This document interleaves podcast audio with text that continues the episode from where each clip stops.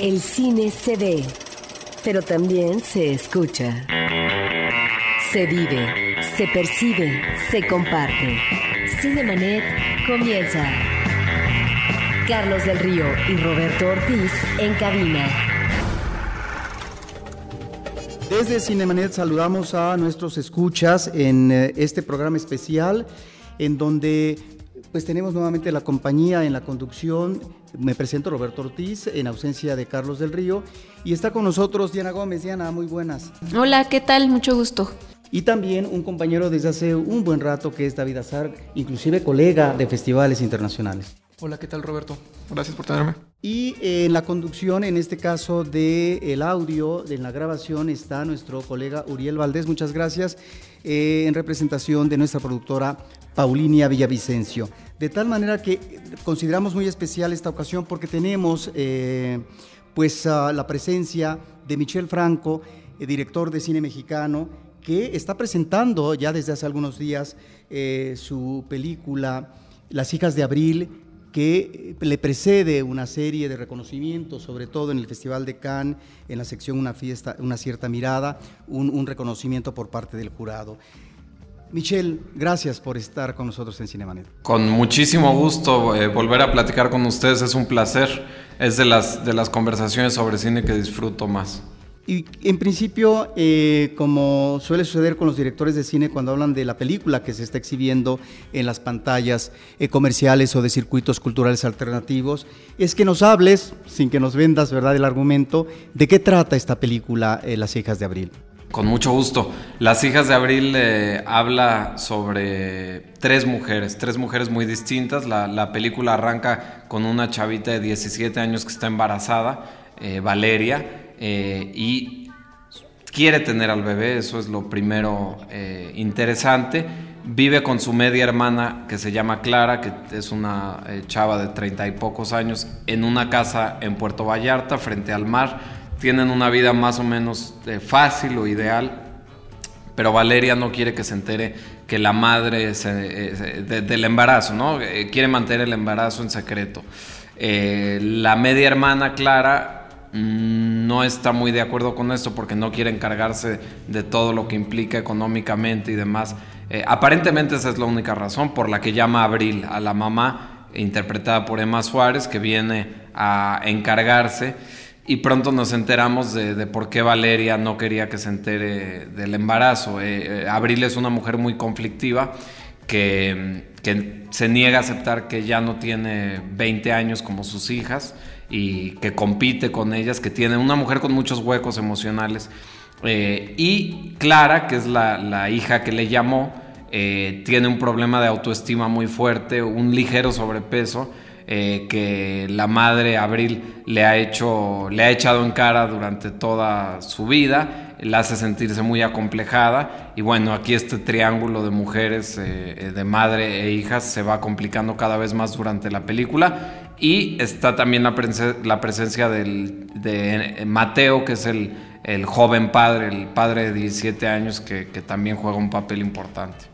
Por lo que nos estás diciendo, esta es una película de personajes y por lo tanto una película que apela también a un manejo conveniente de la psicología humana. Y me parece que encontramos tres personalidades distintas con tres problemáticas eh, y me parece que una de ellas eh, tiene que ver con la presencia de la maternidad en un momento de la vida eh, inicial, es decir, la chica que, digamos tiene una situación de este tipo, eh, es un personaje muy joven. Y tú has comentado, eh, tal vez en más de una entrevista, eh, cómo es que surgió una idea tal vez inicial para esta película en función de esta mirada que tuviste de un personaje juvenil embarazado. Sí, vi en la calle una chavita embarazada, yo creo que tenía 15 años y pues me llamó mucho la atención, porque a los 15 años ser madre, pues todo un reto pero también es algo muy común en México y, pocas veces sale bien. A veces sale bien, pero hay que cuestionarse por qué una chavita de 15 años queda embarazada y por qué decide ser madre y qué futuro tiene. Y, bueno, me, conmovió, me llamó la atención la imagen. Eh, justo comentábamos el año pasado, cuando hablábamos de tu película Chronic, que tu estilo visual ha estado evolucionando de incluso de Ana para acá. Cada vez es un lenguaje visual más fluido, se encuentran más movimientos de cámara, más cortes y Las hijas de Abril no rompe la costumbre. Hay más, hay más dinámica en, el estilo visual que estás proponiendo en esta película. Eh, me gustaría que, que, nos hables acerca de esto y también si es una cuestión acerca de maduración este, como director en tu carrera fílmica o si es más bien algo que nace este, sin pensarlo inconscientemente o es algo que te pide el material o qué es lo que entra en juego? Eh, a ver, hay muchas maneras de responder la pregunta. Es lo que pide el material, pero el material lo genero yo. Eh, yo creo que esta película por ser la primera en la que cuento la historia desde cuatro puntos de vista y, como mencionábamos ahora es muy de psicología. Eh, eh, eh, me obligué a, o más bien estaba obligado a mover un poco más la cámara, a ser un poco más flexible para seguir a estos cuatro personajes. Esa es parte de la respuesta. ahora, sobre si es una maduración de mi estilo, mm, me trato de tomarme muy poco en serio como director a mí mismo trato de analizar muy poco lo que voy haciendo. Eh, sí te puedo decir que cada película que hago es una reacción a la película anterior. Por ejemplo, Chronic es una película con muy poca eh, plot, como no, lo del término gringo que sirve mucho es es menos de historia y más de personaje. Eso fue una reacción a después de Lucía, donde si bien había personajes, era mucho de ¿y ahora qué va a pasar? Y Las hijas de Abril otra vez tiene más historia y más plot, sobre todo alrededor de la bebé, a diferencia de Chronic. En ese sentido sí voy reaccionando a mi propio trabajo, pero no pienso mucho en términos de mi evolución. Ya hacer una película decente, que funcione, que le interese al público y que a mí me tenga satisfecho, ya es un trabajo tremendo, entonces no pienso en términos de maduración. Eh, volviendo un poco al tema de lo que planteaba Roberto al principio, ¿cuánto dura, o sea, a partir de que observas a esta adolescente en la calle y te nace la idea, eh, como creativo, como guionista al final. Eh, comentas que estuviste en Tel Aviv haciendo este guion. ¿Cuánto tiempo dura el proceso de, escribir la historia y qué pasa después con la parte de los tratamientos? Pues Suelo saber cuál va a ser la siguiente película antes de filmar la previa. O sea, eh, eh, la idea para Las hijas de Abril la tuve antes de que filmar Chronic, pero apenas la idea. O sea, esta chavita que vi en la calle, eh, lo empecé a combinar con la idea de, la mujer que tampoco... que no, que no acepta que quiere envejecer, ¿no? El personaje de Abril. Las empiezo a juntar. Sin embargo, después me voy a filmar Chronic y dejo que vaya madurando la idea para Las hijas de Abril con Chronic pasó lo mismo. Antes que filmar después de Lucía, yo ya sabía que quería hacer una película sobre una enfermera, eh, porque mi abuela, eh, pues, eh, la, enfermera que trataba a mi abuela en 2010 fue la que inspiró esa película, que terminó saliendo hasta 2015.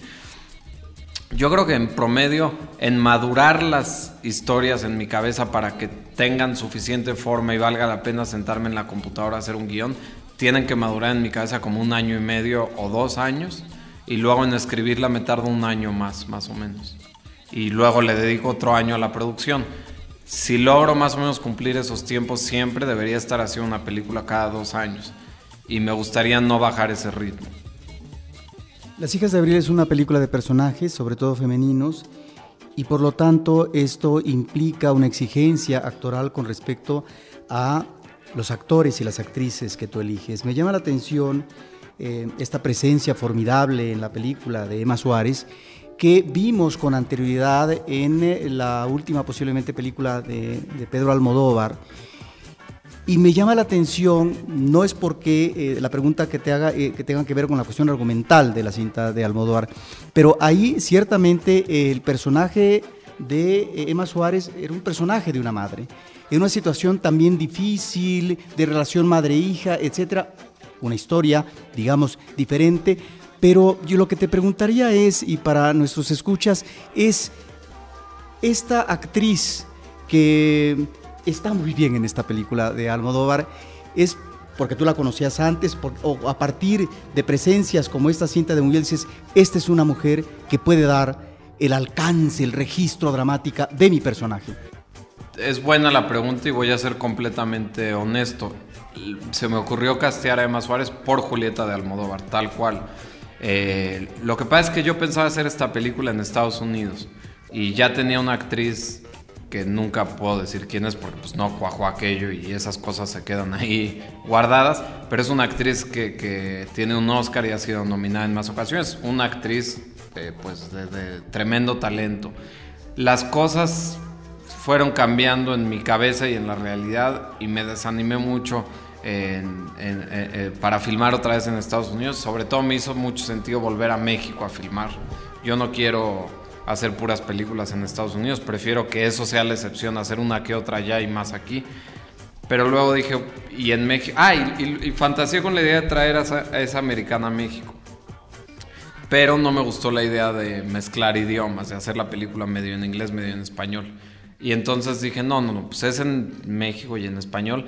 Pero la idea de que sea una extranjera le agrega mucho a la película, a la historia, porque como al principio de la película pues no está Abril, eh, y como en mis películas se sugiere mucho, pero no cuento todo, me parece interesante que, digo, pudo haber sido argentina, colombiana, de cualquier lugar, pero justo acababa de ver Julieta de Almodóvar y yo sabía que necesitaba una actriz tremendamente buena, o sea, la mejor actriz de 50 años eh, en habla hispana. Y yo creo que es Emma Suárez. Y venía calientita de trabajar con Almodóvar, que es un monstruo exigente, un gran, gran eh, director de cine. Dije, pues si fue buena para Almodóvar, eh, será buena para mí, ¿no? Entonces le mandé el guion, ella había visto mis películas y nos pusimos de acuerdo más o menos rápido.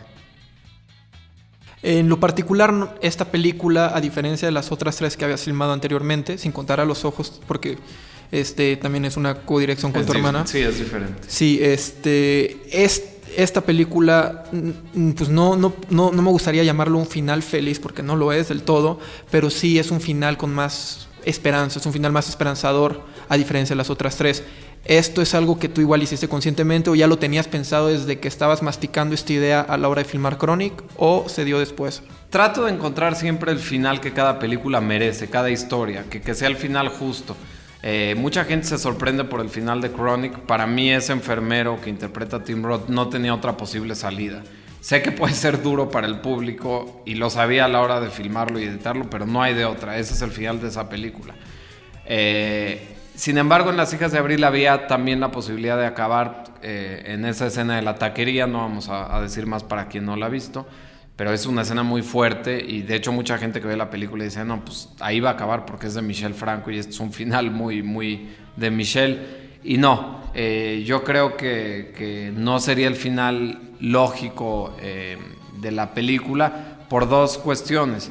Eh, la realidad de qué sucede con un bebé en esas circunstancias en México, en la Ciudad de México, en una taquería como esa, creo que no acabaría ahí la película. Y dos, los personajes. Yo creo que, que, Valeria empieza la película como una niña, embarazada a punto de ser madre, pero una niña que no está consciente del reto que implica ser madre y cuando acaba la película se convierte en una mujer. Entonces yo creo que había que contar todo eso. Hablando de, finales, yo tenía la duda de si has considerado hacer secuelas o segundas partes de, pues ya varios años después de estas películas que de alguna u otra manera pues se han hablado bastante, ¿no? Y hay, hay público que ha quedado como con la cosquillita o con la espinita de qué más pasa con algunos personajes.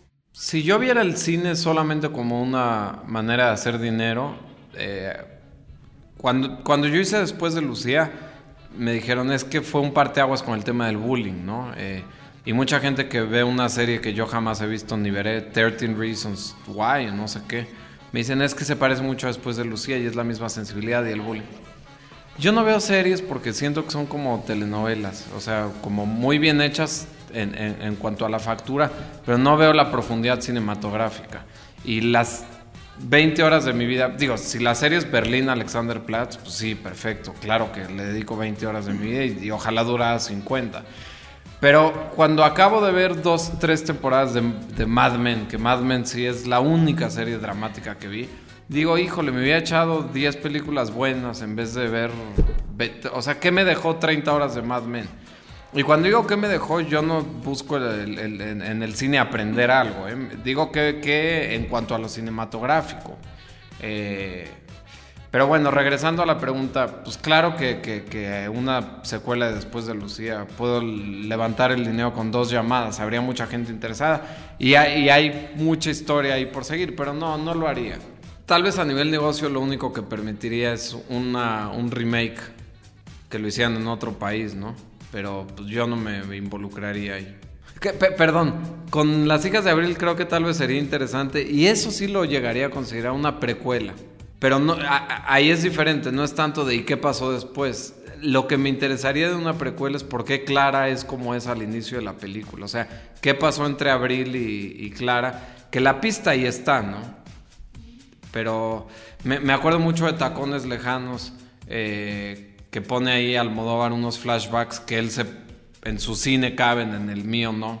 Eh, de Marisa Paredes con eh, Victoria Abril cuando era niña y, te explican mucho de por qué Victoria Abril crece con tales traumas, ¿no? Y ves cómo era tratada de niña, creo que era en una isla del Caribe o en África, ¿se acuerdan o no? Muy almodovoriano, eh, a través del cual explican la infancia del personaje de Victoria Abril y entendemos mucho de por qué es así eh, ese personaje cuando ya empezamos en la película.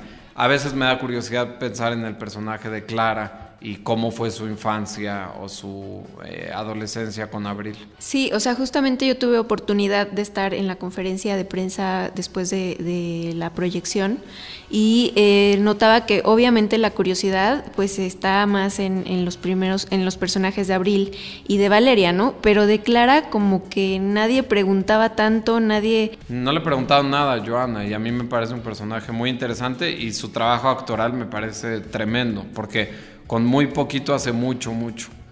Sí, o sea, yo, yo más bien tenía esta duda eh, en cuanto a la construcción de este personaje en particular. Eh, ¿Qué nos puedes comentar acerca de él? Pues eh, es un personaje central porque es el que te cuenta mucho de quién es Abril. Yo me permito no contarte todo el, el, el backstory, ¿no? O sea, la película empieza cuando los personajes ya son como son. Normalmente en el cine te cuentan todo de cómo llegamos ahí. Em, pues yo creo que, a través del personaje de Clara se entiende cuál es el pasado.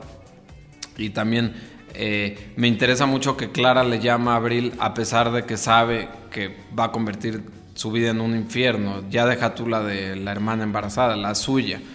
Pero yo creo que ella necesita esa... Eh, necesita ser eh, eh, reprimida, castrada por la madre. Me, parece interesante, bueno, castrada no porque es mujer, pero, pero se entiende. El devorada, devorada tal vez, ¿no? Este, ahora, había más material con, con Joana, filmé muchas escenas para el personaje de Clara, pero otra vez hacer una película con cuatro puntos de vista y encontrar el equilibrio me costó trabajo y esto es a lo que llegué. Sí, tal vez por eso a lo mejor en esa conferencia de prensa el público no preguntó eh, por este personaje que nos resulta como público tal vez intermedio. Cuando hablas de, precuela me parece interesante porque estaríamos considerando esta sensación del público con respecto a los personajes y que hay, digamos, de estos personajes eh, como antecedentes de vida. Y efectivamente, si eh, uno supone a partir del inicio de que el personaje, el tercero en discordia, el personaje que va a arribar próximamente, eh, puede generar una situación conflictiva.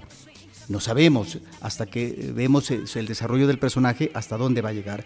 Pero efectivamente, eh, cuando hablas de precuela, es porque eh, me parece estamos ante personajes que resultan en sí mismos ya interesantes, estén manejados con mayor digamos, desarrollo unos que otros, porque todo depende también de tu historia, de tu narrativa, etcétera. Y en ese sentido entiendo este personaje de Clara, en donde a lo mejor, si bien eh, Valeria, pero sobre todo Abril, ocupan, digamos, una mayor fuerza o presencia en tu narración, ahí están los tres. Es decir, esta familia de mujeres no se explica, digamos, si no es a través de los tres personajes. Y en ese sentido te quisiera preguntar, eh, ¿cómo es que digamos, construyes a, tus personajes y en función de estas tres ah, actrices que me parecen que logran em, ser, eh, tener un aire de suficiencia en la exigencia de cada personaje. Pues había muchos retos. El primero estaba en no estereotipar, ¿no? Eh, me acuerdo que alguien, un, un inversionista me decía, me encanta esta idea de Abril, una, porque no leyó el guion, nada más se lo platiqué. Eh, me decía, eh, me encanta esta idea de una mujer que no quiere envejecer este, y que se pone botox y que se va cambiando eh, con cirugías y que le roba la ropa a la hija. Y yo dije, claro, esas son todas las maneras obvias, poco lo obvio para mostrar que alguien no quiere envejecer. ¿Qué sería lo más interesante? Entonces no, no me fui para allá. Luego el personaje de Clara, pues sí, tiene un poco de sobrepeso y está complejada, pero ¿cómo haces que eso no sea un cliché? ¿Cómo le, lo vuelves tridimensional? Yo creo que el trabajo actoral de Joan... O sea, la mitad lo hago yo con el guion, pero la otra mitad lo hacen las actrices. Este, entonces, pues me esforcé escribiendo el guion alejándome de, esos clichés y después eh, modifiqué muchas cosas del guion cuando fui trabajando con las actrices y luego hice este ejercicio que he platicado en, otras entrevistas de, poner a las tres mujeres a vivir en la locación principal eh, durante casi una semana, eh, donde convivieron y pues, hacían vida normal, ¿no? O sea, de entrada les estás diciendo, aquí no son divas, que, no son, ¿eh? Ni Emma Suárez. pero olvídense de eso. Cocinan ustedes, duerman en esta casa que era una casa normal. Tenían un hotel cinco estrellas que estaba vacío pero eso no, eran actrices serias. Eh, lo que estoy diciendo suena obvio, pero muchas películas los actores van a hacer su chamba, cobrar y salir de ahí corriendo. Aquí es otro el ejercicio. Yo he tenido suerte que en todas mis películas hay una entrega total de los actores. Entonces, pues ahí comían y, y dormían y cocinaban y fumaban y se emborracharon y demás durante esos días y, nadie de producción y yo trataba de mantenerme también lo más al margen, nada más me daba una vueltita para ver cómo iba todo. Cuando empezamos a filmar, que es en orden cronológico, pues ellas ya conocían sus personajes mucho mejor que yo, que es lo que yo siempre quiero. Tim Roth no me hacía preguntas sobre el personaje, me decía, hazte, hazte a un lado, casi casi, ¿no? Y eso es lo que uno quiere de sus actores. Eh, y después, como iba filmando en orden cronológico, yo también iba descubriendo cosas de la ficción que escribí y, veía donde había más alcance una escena nueva que improvisábamos. Eh, yo, refilmo el 20 o 30% del material o me saco de la manga escenas y voy editando conforme voy rodando. Eso implica que filmamos en Vallarta, regresamos a México, volvimos a Vallarta. Pareciera que es muy costoso porque tengo que mantener las locaciones eh, más tiempo, pero no es más costoso porque como soy el director y productor, sé exactamente qué voy a filmar y no gasto dinero en lo que no se va a ver en la película. Pero no me parece un lujo tener a las actrices viviendo en la casa, en la locación principal, adueñándose también del espacio. Eso se ve en la película. Eh, bueno, siempre mi respuesta honesta es porque no se filmara. O sea, porque, porque no me parece un reto un reto desproporcionado y, e innecesario el decir, me voy a exigir ahora a mí y a los actores filmar la página 3, la página 28 y la página 72 en el mismo día. Dices, ¿por qué voy a saltar de ahí, ahí, ahí? No, pues porque es más barato. Pues qué mala respuesta, qué mediocre respuesta. Mejor tratemos de ahorrar dinero en otras cosas y permitámonos este, ir en orden, caray. O sea, vamos pues, pasito a pasito, ¿no? ¿Para qué te saltas de la entrada al postre y luego al segundo tiempo en la comida? Todas han sido iguales. Eh, con Chronic tuve la suerte, además de que soy el productor, creo que igual lo hubiera hecho así, pero tuve la suerte de que como el enfermero va de familia en familia, ahí la lógica era ir matando actores y locaciones, entonces a fuerzas tenía que ser así, ¿no? Eh, pero después de Lucía sí fue todo en orden cronológico. O sea, fuimos a Puerto Vallarta también dos veces, al inicio y al final del rodaje. Eh, en cuanto a tu faceta de cineasta, pues nos platicas ese tipo de cosas, ¿no? Que la manera en la que filmas, eh, este ritmo que tú pretendes mantener de filmar cada dos años, conforme se te van ocurriendo las ideas y las vas este, digiriendo mejor en tu cabeza. Pero como cinéfilo, también nos estás dando una idea de que al menos no ves muchas series por lo mismo de que consideras que podría ser tiempo perdido que puedes depositar en películas. Ahora, me encanta perder el tiempo, ¿eh? pero si lo pierdo que sea viendo a Larry David para reírme, o extras de Ricky Gervais, o el fútbol. Que es justo mi pregunta en cuanto a lo que el cine respecta, ¿qué es lo que sueles ver la mayoría del tiempo? Y si tú también sueles tomar ciertas cosas o qué tanto sueles tomar de, de lo que te inspira el cine. Veo de todo, ¿eh? O sea, ahorita odio la idea de Minions porque ocupó la mitad de las pantallas mexicanas, pero la voy a ver porque, pues, es Pixar, ¿verdad? No me parece que es. Bueno, pero es una cosa parecida a Pixar. Son muy buenos, o sea, también ahí hay buen cine. Yo no soy de los que te va a decir, no he visto películas hace 10 años porque nada vale la pena o tonterías. No, hay, hay, hay como directores muy mamones que te dices, no, no, a mí me gusta de todo. Ahora, de todo con límites, pues claro que no voy a ir a ver Baywatch. Eh, normalmente voy a la cineteca cada fin de semana porque ahí es donde puedes ver cosas que valen la pena. Te puedo decir que las 50 películas o 49 películas de Woody Allen las he visto cada una 3, 4, 5 veces. Eh, pues me encanta. Cuando no tengo algo que ver, no me rompo mucho la cabeza. Busco una de Bergman, de las que no he visto porque tiene tantísimas, o de Fassbinder. Este, pero me gusta de, de, todo. Lo que sí odio es la, la industria de Hollywood, eh, pues que es bien tonta, bien sosa. O sea, Save the Cat, ¿no? La, la, la película. Me, me, choca el cine donde te quieren enseñar algo, ¿no? Que te quieren enseñar que la vida es bonita y que hay esperanza. Yo no digo que me guste el cine pesimista, ¿no? No voy a, a, a lo pesimista o a lo negativo. Me refiero a este cine de fórmula donde en los primeros 5 o 10 minutos entiendes de quién es el bueno, quién es el malo, cuál es el reto y todo acaba bonito al final. Digo, bueno, pues tan tonto creen que soy que, que todo me lo tienen que dar así de masticado. Entonces, eso es lo que no busco. Busco, para mí el cine eh, es un medio de, de, directores. El, autor, como bien defendieron los críticos franceses en los 60, ¿no? La Nouvelle Vague, de ahí viene. Pues es un medio de director y me gusta ver autores fuertes. Pero, pero, perdón, Pixar es un autor muy fuerte. O los que trabajan en Pixar. O sea, cuando digo eso, no digo tiene que ser puro cine en alemán o en ruso. No, no, pues también Pixar es, que tiene un talento increíble, no sé si están de acuerdo. A mí me gusta mucho, es por eso los críticos de la Nouvelle Vague defendían a Hitchcock y decían, a ver, caray, no para que sea arte no tiene que ser aburrido y lento, hay de todo, ¿no? ¿Conoces a Michael Haneke de alguna manera ahora que has tenido oportunidad de estar en, en, algunos eventos internacionales? ¿Han comparado, pues, de alguna manera estas eh, líneas eh, de historia de tus películas con las de él? Sí, pero la pregunta es si lo conozco. Sí, o sea, eh, personalmente. Si consideras que, ajá, si has ah. tenido oportunidad, si consideras que sí hay bueno, sí alguna lo conozco, influencia.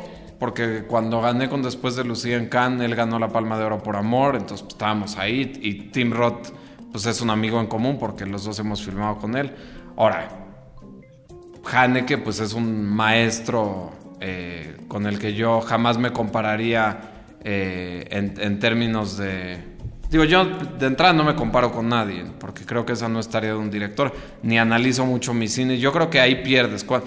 Yo creo que como director, cuando le das muchas vueltas a lo que haces, pierdes. Yo creo que por, por, eso también trato de hacer una película cada dos años. Hay que mantenerse ocupado en la que sigue, no estar analizando qué es lo que hice y, y, y etcétera. Este, habría que ver la filmografía de Haneke, pero pues cuando yo tenía 20 años, él ya era un genio consolidado.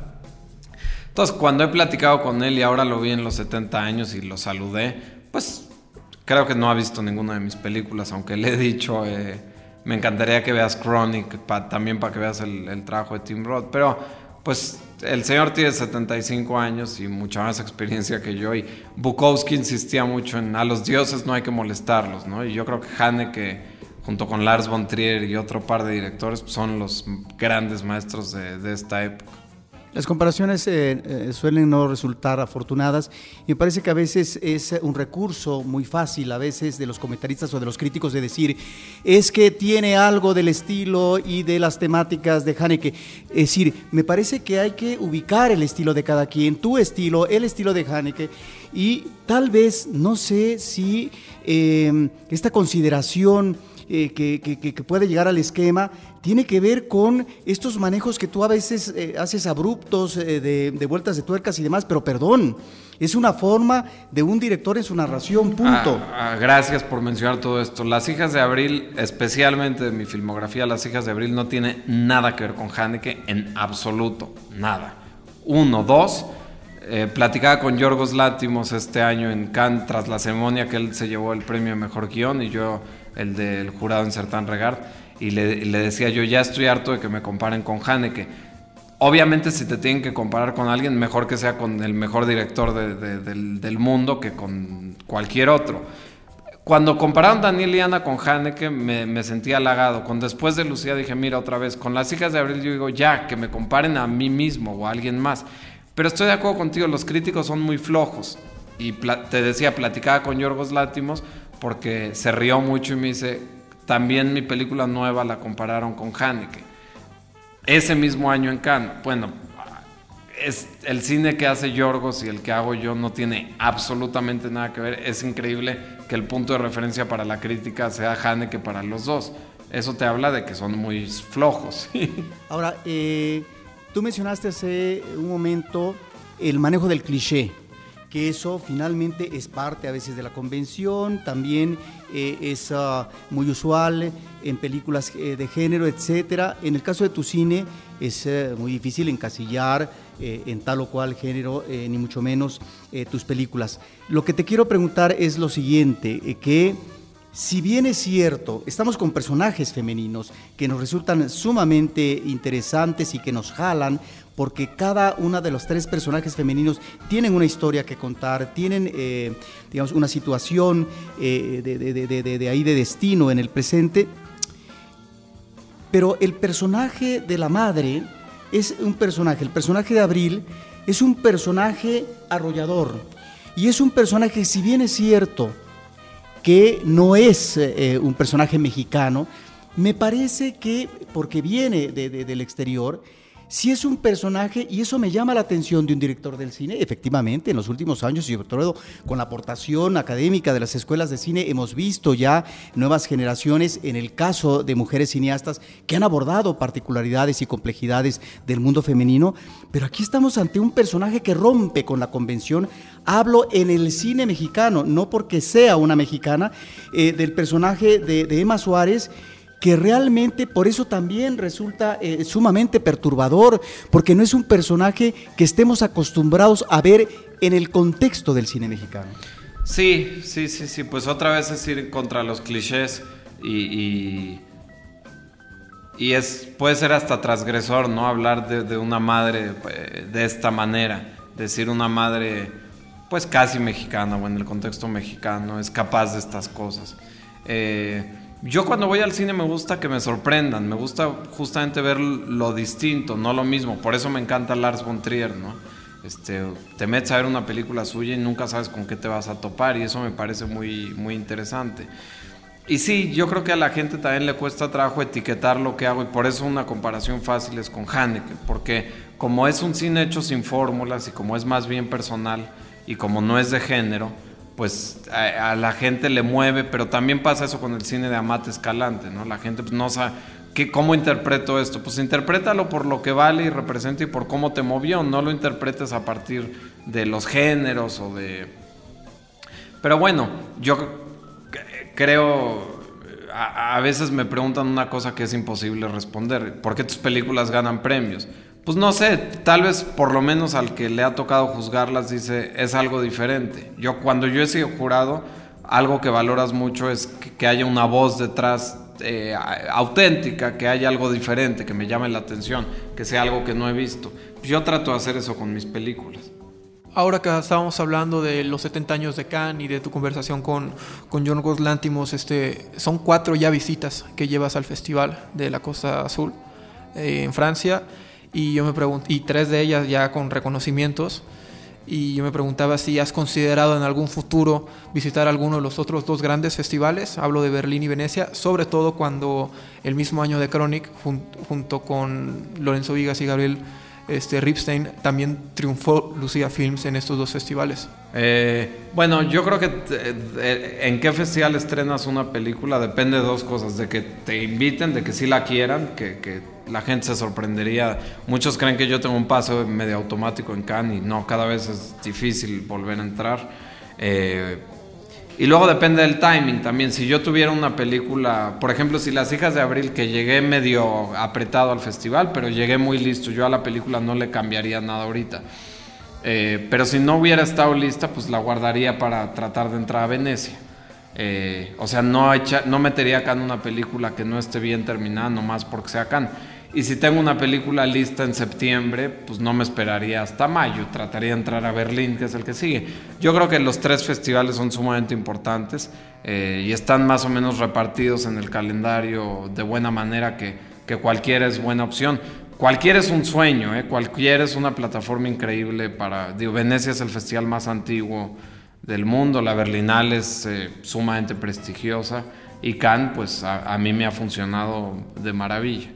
¿Cómo fue eh, pues este trabajo con la bebé eh, en toda la película? Porque lloró mucho, lloró todo el tiempo. Lo difícil justo es que, llorara cuando tenía que llorar y cuando no, según el guion, pues que estuviera tranquila. Eh, hay incluso escenas como la de la terminal de camiones donde al principio no llora y luego llora, cosa que es lo ideal porque le da el pretexto perfecto a Valeria para decirle voy por tiene sed, voy a comprarle agua, ¿no? Todo funcionaba alrededor de la bebé. Eh, o sea, si en la escena tenía que estar llorando y no lloraba, porque la bebé de en medio casi no llora en la vida real, es bien tranquila y tampoco la podíamos hacer llorar. O sea, aunque se fuera la mamá y aunque le dejaran de dar de comer, esa bebé es el sueño de cualquier madre, no lloraba. Entonces, bueno, eventualmente iba a llorar. El set estaba todos los técnicos y, todo el mundo listos para que cuando llorara, que iba a ser por un buen motivo, o sea, porque tenía hambre, por ejemplo, filmar rápido y darle de comer. Entonces ahí no puedes, un actor no te puede decir, es que no estoy listo, no estoy... Por ejemplo, la escena donde llora porque tiene temperatura supuestamente la bebé, Valeria tiene que estar como en la escena, lo hizo muy bien, también llorando. Eh, y Abril Lema Suárez está gritándole de todo. Eh, tardaron como hora y media, o sea, tuvieron que estar todo el mundo concentrado durante hora y media, hasta que justo cuando la bebé lloró, pues lo hicimos, ¿no? Es difícil filmar con bebés. Luego está la escena donde le, le, da pecho a Valeria. Esa es una bebé que apenas tenía 10 días de nacida. Y pues yo no sabía cómo lo íbamos a hacer. O sea, pues tratamos y salió eh, gracias a que la bebé era chiquitita y sí buscó el pecho de Valeria y, pues no, no salió nada. Pero, pero fue bien difícil filmar con bebés. Eh, tu película la has presentado con público extranjero, también con público mexicano a partir de su estreno. Recientemente en Cineteca hubo una masterclass, ¿no? Eh, con una sala llena, exitosa. Eh, ¿Cómo ves la reacción del público? ¿Qué te dice a propósito de estos personajes que si bien es cierto son muy atractivos para el público, el director maneja, creo, un distanciamiento que me parece muy conveniente a propósito de la situación dramática que cada uno vive, ¿no? Es decir, eh, son personajes que ahí están, no son personajes que emocionalmente te cases con ellos, porque estás viendo, viviendo la problemática. Entonces seguramente debe de haber, no sé si reacciones encontradas por parte del público a propósito de estos personajes. Sí, y la gente emite muchos juicios, eso me parece interesante, incluso sobre personajes secundarios. Por ejemplo, me dicen, pues yo estoy de acuerdo con cómo se comporta el papá de Mateo, el personaje que interpreta Hernán Mendoza, porque pues con los hijos hay que ser duro y exigente y ese muchachito es muy irresponsable y yo lo trataría igual. Y luego hay gente que me dice, pues cómo no va a estar tan mal ese muchacho si no tiene apoyo de sus padres. a mí lo que me interesa mucho es hacer cine en el que el público, yo aprendo mucho de cómo es el público por lo que mi película saca de ellos, por las opiniones que expresan. Eh, y me sorprende los juicios. Eh, incluso hay gente que me ha dicho, bueno, Abril luego se vuelve muy loca pero mientras se encargaba de la bebé yo estaba de acuerdo, porque eso es mejor para una bebé que, unos padres tan jóvenes. Y bueno, yo no, yo, yo no emito ni juicio ni opinión, yo escribo, trato de retratar y escribo una película lo suficientemente compleja para que haya espacio a todos estos puntos de vista y haya contradicciones. También la gente que ha querido simplificar mi cine eh, busca mensajes, ¿no? E incluso en Después de Lucía pensaban que era un eh, manifiesto contra el bullying o, un eh, vehículo para que la gente aprendiera y, evitar el bullying. A la hora de promocionar, si esa es la manera fácil de llevar gente al cine, yo digo, sí, adelante. Digo, además no es algo negativo, está ayudando a que la gente analice el problema. Pero pues, por supuesto que yo no, sería muy soberbio de mi parte pretender leccionar al público, ¿no? Y yo además hago películas sobre cosas que no entiendo del todo, como estas tres mujeres, y a través de hacer la película pretendo entender un poco más. Ahora, estamos ante unas películas tuyas en eh, tu filmografía que nos remiten a situaciones individuales, a problemáticas de personajes específicos, pero mi, mi, mi pregunta iría en cómo ubicar a veces estos eh, personajes en un contexto específico, tal vez eh, dejando de lado Crony, que pertenece eh, posiblemente a otra realidad, pero en estos personajes, ahorita que hablas después de Lucía y ahora con las hijas de Abril, sí, hay situaciones neurálgicas que tienen que ver con el bullying, que tienen que ver con el manejo de la justicia por propia mano, la cuestión del embarazo temprano, la cuestión de la relación madre-hija, es decir, son problemáticas sí de seres humanos, pero me parece que no es porque finalmente eh, esta película esté eh, planteando una cuestión temática específica a propósito de la realidad abrupta, violenta, difícil de este país, pero me parece que estos personajes están enclavados, viven en esos espacios y están circunscritos en una realidad mayúscula que algo nos dice.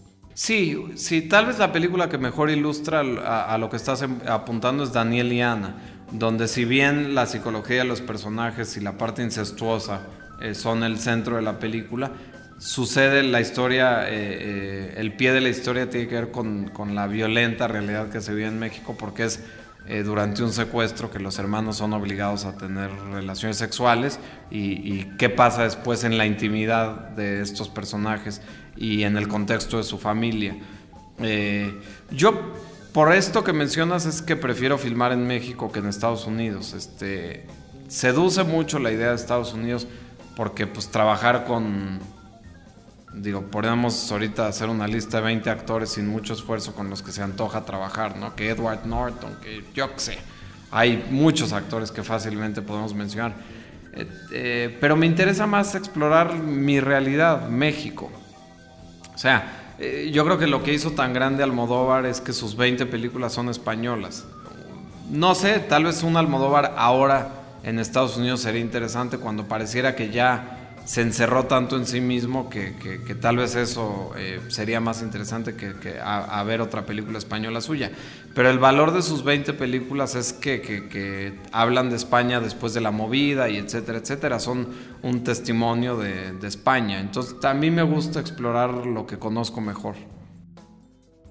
¿Ya tienes alguna otra película pensada durante el rodaje de Las hijas de Abril? Sí, sí, sí, sí, sí. Tengo más o menos claro cuál, qué, es la siguiente película. Eh, pero cuando digo más o menos claro, quiere decir que mientras la vaya escribiendo, eso puede cambiar mucho y se puede convertir en otra cosa. O sea, yo siempre sé qué es lo que voy a sentarme a escribir, pero no sé si va a salir otra cosa. Y por eso nunca hablo de la siguiente película, porque espero que cambie mucho mientras la escribo. Entonces no se puede mencionar nada por el momento. Nunca hablo de, la siguiente. No, y además, ¿qué tal que no la logro hacer? Eh, pero sí quiero seguir filmando en México, eso sí lo tengo claro.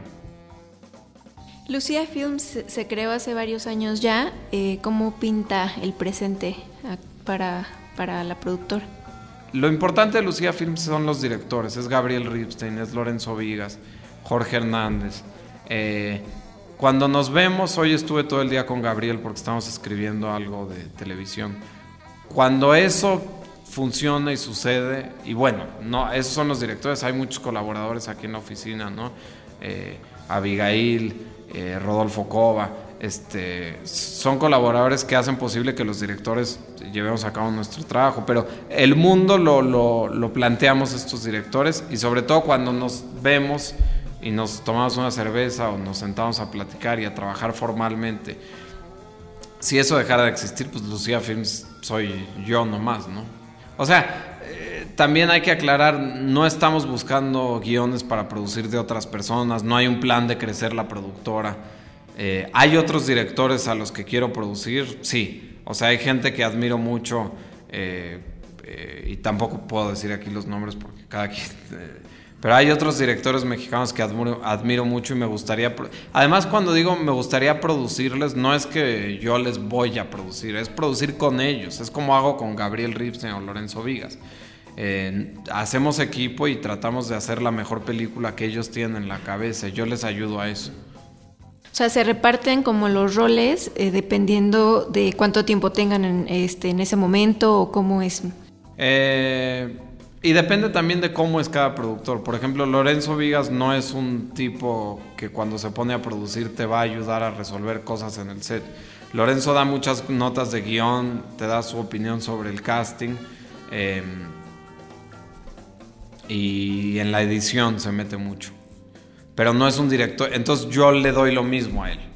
Y en cambio Gabriel Ripstein es un productor que va a ir al set a, checar problemas, a regañar gente, a buscar un mejor actor, eh, o sea, se ensucia las manos y entonces yo me las ensucio también con él. Hay mucha reciprocidad. Cuando yo produje 600 millas, yo me encargué de todo, lo, o sea, estuve en el set encargándome de todas las cosas difíciles y Gabriel Ripstein hizo exactamente lo mismo para Chronic desde el guion. O sea, modificamos mucho los guiones y en el set estuvimos todos los días y demás. Hasta acabó actuando Tim Roth porque pues, yo lo llevé ahí. Pero esa es mi relación con Gabriel. Con Lorenzo es, es eh, como la contaba, ¿no? Y así, según con cada director, es diferente. Una última pregunta, eh, eh, Michelle. Em, estás hablando de un equipo de trabajo y, esto nos remite también a otra generación de cineastas, eh, de gente involucrada en el cine y eh, observamos en el ámbito de, de, la industria, pero también de los festivales, situaciones de éxito en los últimos años de cineastas mexicanos, por un lado en Hollywood, ¿no? Donde cineastas como Iñárritu, Cuarón están haciendo eh, películas de género y han tenido eh, una vertiente muy exitosa con reconocimientos de Oscar y demás por parte de la Academia de Hollywood. Y en el caso de Europa, en estos festivales eh, de los que hablabas tú y de que preguntaba David, ¿no? Festival de Venecia, Festival de Cannes, encontramos ¿no? directores como tú, directores como Amate Escalante, Carlos Reigadas, que tienen reconocimientos. A lo que voy es si efectivamente en estos contextos de festival es muy diferente el ámbito de la industria de Hollywood al ámbito de un festival de Cannes que ha permitido, ha permitido la oxigenación a través de la historia del cine de, eh, eh, de presencias o corrientes valiosas como en su momento la nueva ola francesa, etcétera.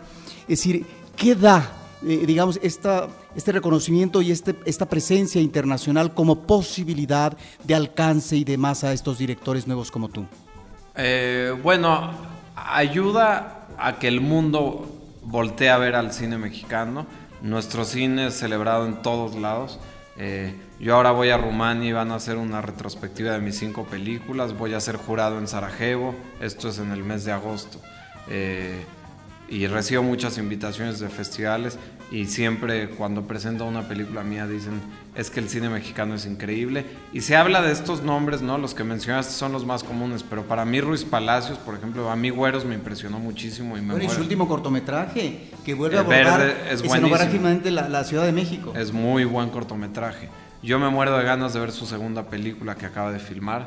Este Elisa Miller me parece también muy talentosa. Hay muchos directores en México, no hay otro país en el mundo, yo creo que ni Rumania, que tiene muchos, eh, que cuente con la cantidad de, directores.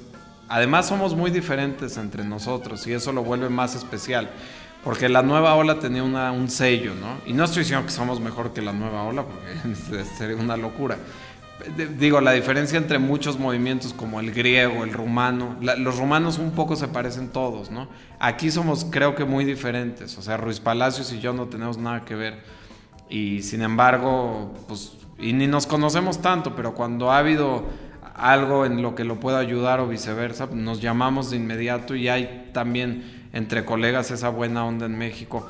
Eh, en todo el cine voltean en todo el mundo voltean a ver el cine mexicano. Ojalá en México tuviéramos más espacio en cartelera. Yo tengo suerte, o sea, Las hijas de abril está en cines ahora y Chronic estuvo y, después de Lucía. Mi cine sí se ve mucho, pero no se me olvida que el de mis compañeros no y es cine que vale mucho la pena. Entonces habría que mejorar esa, esa condición. los premios creo que simplemente son una confirmación. No es casualidad que, que, mejor ópera prima en, Berlín dos años seguidos, mejor director en Cannes dos años seguidos, que mis últimas tres películas ganaron, eh, los, los Oscars, eh, etcétera, ¿no? Entonces yo creo que pues eh, hay gente que últimamente dice, ¿por qué Michel Franco insiste en que esta es mejor que la época de oro del cine mexicano? Lo creo firmemente, aunque sea una aseveración muy, muy fuerte y, a muchos no les guste. Alguien diría que temeraria. Pero yo lo digo con, con, con, con, además, falta mucho por delante. Me intriga mucho ver qué filmó Cuarón ahora que volvió a México. O sea, estoy seguro que va a ser una película impresionante. Entonces, yo creo que estamos viviendo una época en el cine mexicano eh, impresionante y hay que darle más impulso. Michel Franco, ¿algo más que gustes uh, decir? No, pues invitar a la gente a que vaya a ver Las hijas de abril, que, cada vez estará en menos salas porque la sacamos en verano, que es una época difícil, pero hicimos el esfuerzo justamente para buscar público y no solo eh, festivales y premios. A mí me interesa más la, el público mexicano. Eh, yo creo que una película sin público no existe. Pues Michel Franco, agradecemos eh, tu participación en Cinemanet y desde estos micrófonos, pues David, ¿cuáles son nuestras redes? Sí, nada más recordarles que nos pueden encontrar en Twitter como arroba cinemanet y en Instagram como arroba cinemanet1. Pues eh, muchas gracias, Michelle Franco, por esta entrevista y gracias a mis compañeros David Gómez y David Azar para esta entrevista. Nos vemos la próxima en Cinemanet.